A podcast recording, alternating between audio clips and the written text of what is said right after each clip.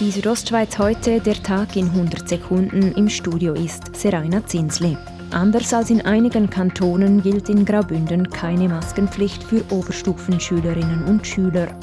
Auf die Anfrage, ob eine solche Maskenpflicht angedacht ist, sagt der Bündner Bildungsdirektor John Domenic Parolini. Wir werden im Laufe der Woche schauen, wie sich das entwickelt und allenfalls wäre das eine weitere Maßnahme, die nötig wäre. Corona-Schnelltests sind ab heute in der Schweiz verfügbar. Trotzdem, die Zuverlässigkeit bleibt umstritten. Insbesondere der Ärzteverband FMH ist skeptisch. Nicht so Monika Fehr, Präsidentin des Bündner Apothekerverbands. Inzwischen gibt es Tests, die eine hohe Sensitivität, also die hochsicher sind.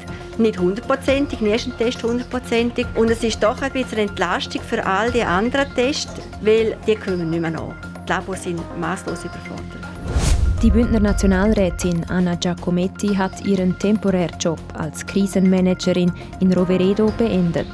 In ihrem Bericht zu den Querelen innerhalb der Gemeindebehörden hält sie aber fest, dass die politische Lage in Roveredo noch immer instabil sei.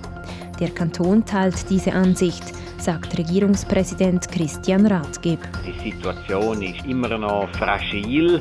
Und darum hat auch die Regierung einen eindringlichen Appell an die Behördenmitglieder von Roveredo gerichtet, sich zum Wohl der Gemeinde einzusetzen. Ein maskierter Mann hat am Sonntag mit einem Messer bewaffnet in Bux im Kanton St. Gallen einen Tankstellenshop überfallen. Der Täter konnte mit mehreren hundert Franken fliehen, wie die Kantonspolizei St. Gallen schreibt. Die beiden Verkäuferinnen seien unverletzt geblieben. Die Südostschweiz heute, der Tag in 100 Sekunden, auch als Podcast erhältlich.